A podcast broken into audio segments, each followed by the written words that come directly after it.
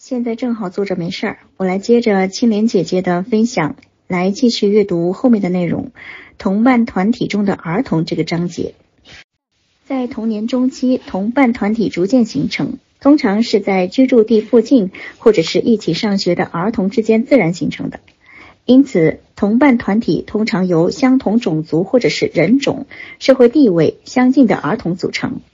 通常来说，经常一起玩的是年龄相仿的。或者是同性别的儿童，团体中的男孩倾向于玩男性化的游戏，女孩则更愿意参加跨性别的活动，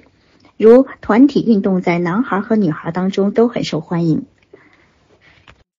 同伴团体会对儿童产生怎样的影响呢？哪些因素决定了儿童是否被同伴接受，或者是交朋友的能力呢？儿童能从同伴相处的过程中受益，他们能够学会社会交往和建立友谊所需要的技巧，增进彼此之间的关系，并获得归属感。儿童会受到认同感的驱使，并最终获得认同感。他们学会了领导和沟通技巧，学会了合作，知道自己的角色和游戏的规则。随着儿童开始摆脱父母的影响，同伴团体为他们打开了新的视角。他们可以自由独立地进行判断，通过把以前接受的价值观和同伴的价值观进行比较，有助于儿童决定哪些应该保留，哪些应该放弃。通过与同伴进行比较，儿童就能够更现实地衡量自己的能力，获得更清晰的自我效能感。同伴帮助儿童学习如何在社会中与人相处，如何调整自己的需要和愿望，什么时候应该妥协，什么时候应该坚定立场等等。当儿童发现并不是只有自己才可以对大人冒犯的时候，儿童的内疚感就会减轻。同性别的同伴团体可以帮助儿童学习适合自己性别的行为，并把性别角色整合进自己的概念中。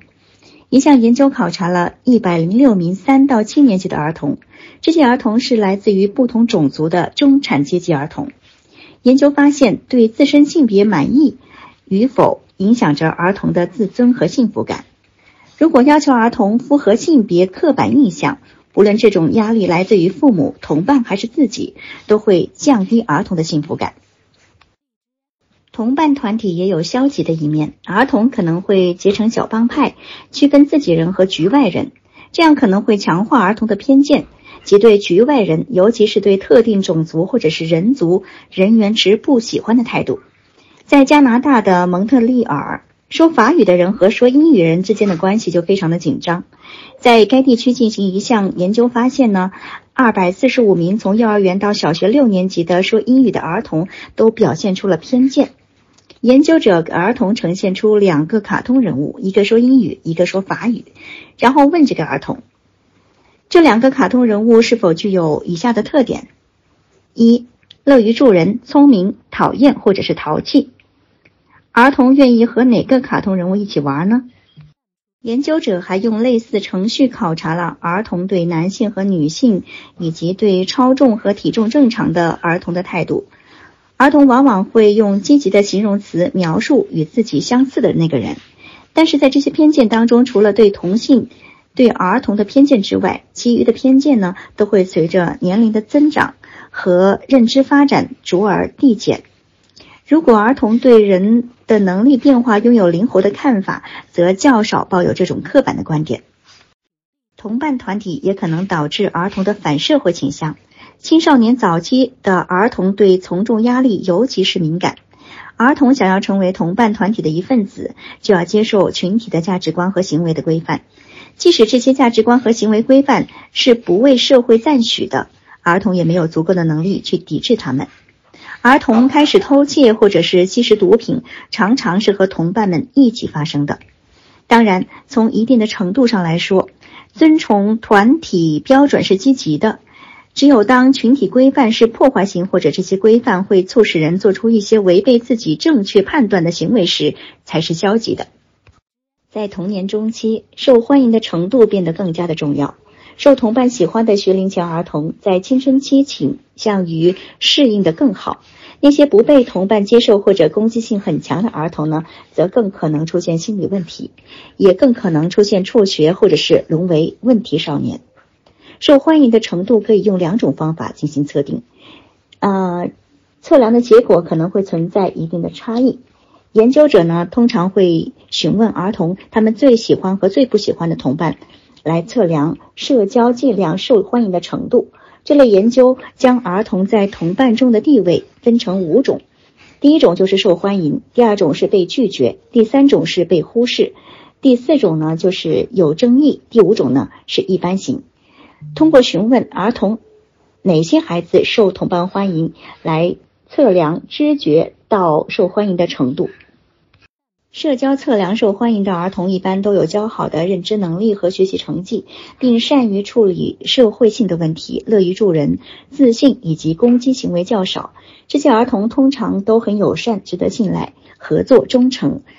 呃，自我表露，给他人以情感支撑。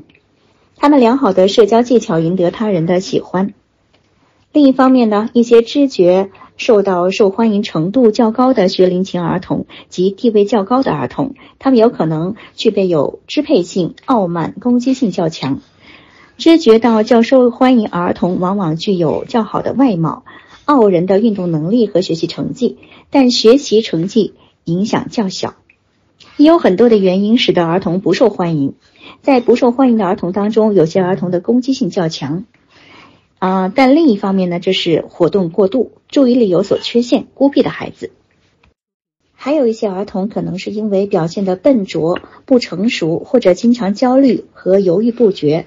不受欢迎的儿童往往对他人的感受也不敏感，难以适应新环境。一些不受欢迎的儿童对异性群体呢过分的感兴趣。有些不受欢迎的儿童会预期自己不招人喜欢，久而久之就会产生自我实现预言。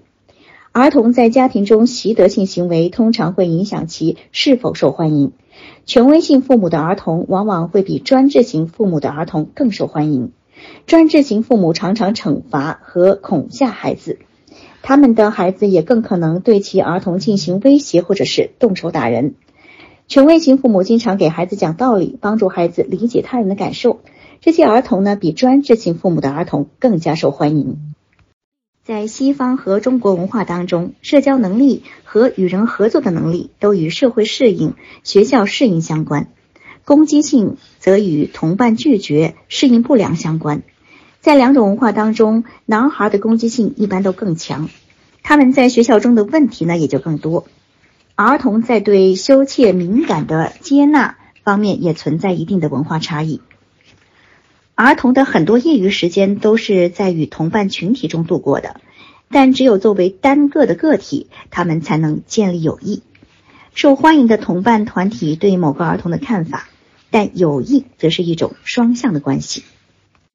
儿童会寻找同龄、同性别、同种族的，又有相同兴趣爱好的同伴作为自己的朋友。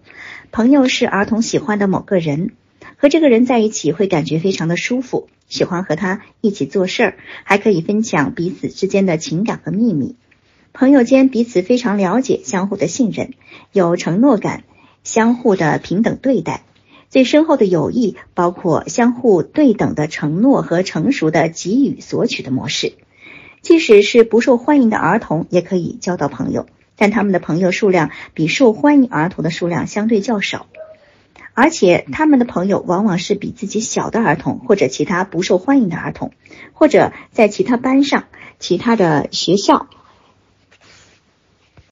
与朋友在一起，儿童可以学习如何与他人沟通合作的能力，他们相互帮助，应对艰难的压力事件，如开始新的学校生活或逐渐适应父母离异等等不可避免的争吵，教会儿童如何处理冲突。嗯，那些朋友需要在帮助或者支持时躲避或者责备朋友的儿童，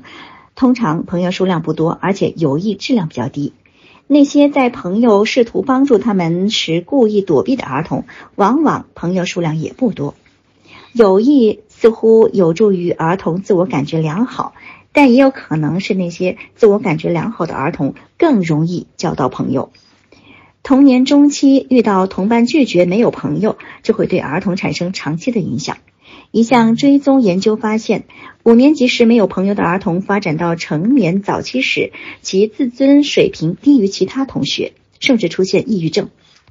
儿童的友谊概念与朋友相处时的行为方式会随着年龄的增长发生变化，这反映出儿童认知和情感的发展。学龄前儿童只是和朋友一起玩，但学龄前儿童和朋友一起玩的友谊会更加的深厚稳定。直到儿童认知足够的成熟，能够同时考虑自己和他人的观点，同时被需要时，才会出现真正的友谊。在小学的前几年当中，儿童的攻击性一般都会降低，或者攻击性的形式会发生变化，是指为了得到某个物品而进行的攻击，这是学龄前儿童攻击性的特点。到童年的中期，攻击性呢大幅减少，意在伤害他人为目的的攻击，通常呢。呃，九岁的儿童能认识到类似于取笑或者散布谣言之类的行为是故意的。他们知道这些行为产生的原因是愤怒，目的是为了伤害他人。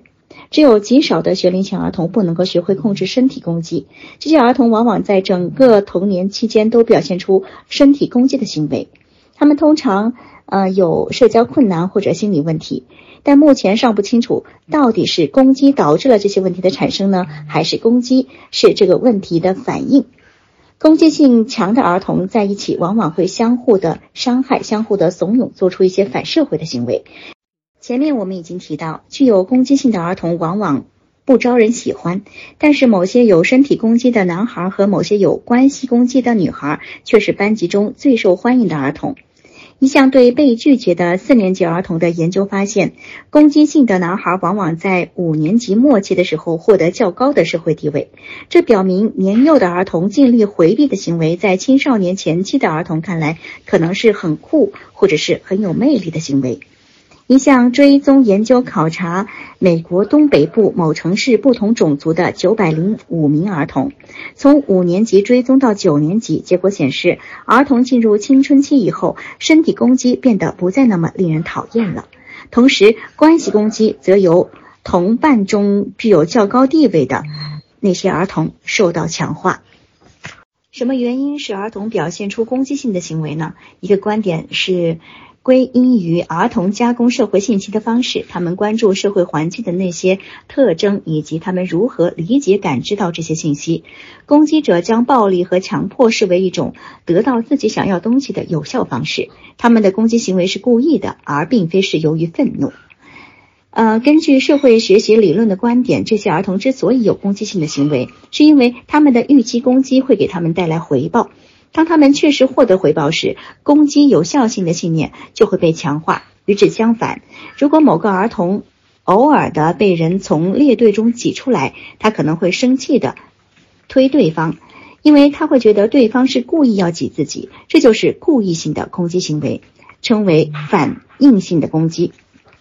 下面谈到的还有电视暴力对学龄前儿童长期影响比对年幼儿童的影响会更大。有研究者对四百二十八名八岁的儿童收视习惯进行一个研究，结果发现他们在十九岁时攻击性最好的预测指标是童年时观看电视节目的暴力程度。在一项追踪研究中，男孩八岁时看电视的数量和对暴力节目的偏爱，可以预测其三十岁时的犯罪的严重程度。对新进的互动媒体，像电子游戏和互联网的影响研究较相对较少，但一些初步研究显示，儿童发起的虚拟暴力可能比像电视这类的被动媒体的影响会更加的深远。暴力电子游戏不仅仅让儿童观看暴力行为获得奖励，还把儿童置于攻击性的地位，并在攻击时成功时给予奖励。一项研究发现，四年级到八年级的儿。当儿童不断追求提高分数和升级时，他们就会对这类电子产品上瘾。一项实验研究发现，在玩电子游戏之后，年轻人的亲社会行为会减少，产生攻击性的思维，并对他人的挑衅进行武力报复。媒体诱发的暴力可以通过减少儿童看电视的时间次数和父母监督引导等方式来降低。美国儿科学会公共教育委员会建议。父母应该把儿童接触媒体的时间控制在每天一到两个小时，让三四年级的儿童参加为期六个月的课程，目的是督促他们，嗯，监督他们减少自己看电视、录像和玩电子游戏的时间。与控制组相比，同伴对这些儿童的攻击性的评价会显著的降低。如果攻击总是故意的，持续指向某一个特定的目标，就会转为欺负的行为。被欺负者通常是身体比较弱，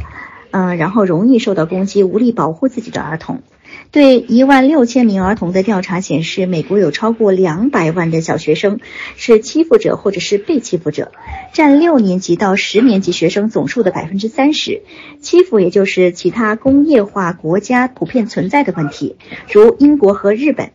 在日本和韩国，学校欺负和学习学生的自杀率、自杀的念头和自杀的行为的上升密集相关。欺负和被欺负的模式可能在早期幼儿园早就已经形成了。在同伴团体的出力之初、出力之期，攻击者很快就会明白哪个儿童最容易被欺负。在小学中年级阶段，儿童的攻击行为和欺负的行为增多，